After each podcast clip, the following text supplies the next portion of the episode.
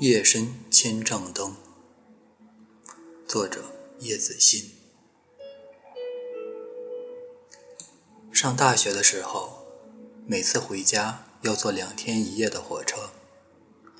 有的时候喜欢趴在桌子上望着窗外，看着一座座我常常路过却从来没有到过的城市，从黄昏看到深夜。看着窗外流动的世界，虽然听不见外面的声音，但又仿佛置身其中。华灯初上，看着一座座城市节奏慢下来，人来人往，车水马龙。等到月上梢头，已经看不清外面的世界。尤其当火车穿梭在田野里。有时只能看到铁路两旁的灯，如火如豆，轻盈地跳动在窗外，又好似跳动在心房。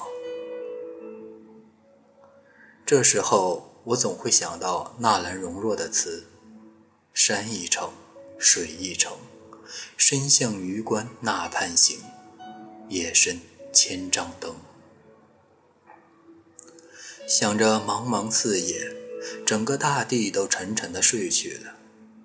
列车在夜色深深中不远万里的飞驰，满载着一车旅人的奔忙，为了人生熙熙攘攘的奔忙。总是有人在归来，也有人是在离乡。在这夜深人静的时刻，这样的旅途中。仿若外面都是茫茫的四野，或是茫茫的白雪。若隐若现的灯光，真的会给旅途中的一个人片刻的温暖。不管下一刻是东奔还是西走，不管远方是否有人在等待，不管明天是更匆匆还是更悠闲。不管岁月是否在脸上留下了新的泪痕或皱纹，这一刻，终于得到短暂的宁静和温馨。万丈穹庐人醉，星影摇摇欲坠。灯火的美，不是因为它像星光一样一明一暗，点点烁烁，又好似遥不可及。而是能够拥有人性的温暖与柔软。在电气时代还没有到来的时候，灯火分享着三更灯火五更鸡读书人的孤独寂寞。灯火点亮的是远行人投奔客栈的希望。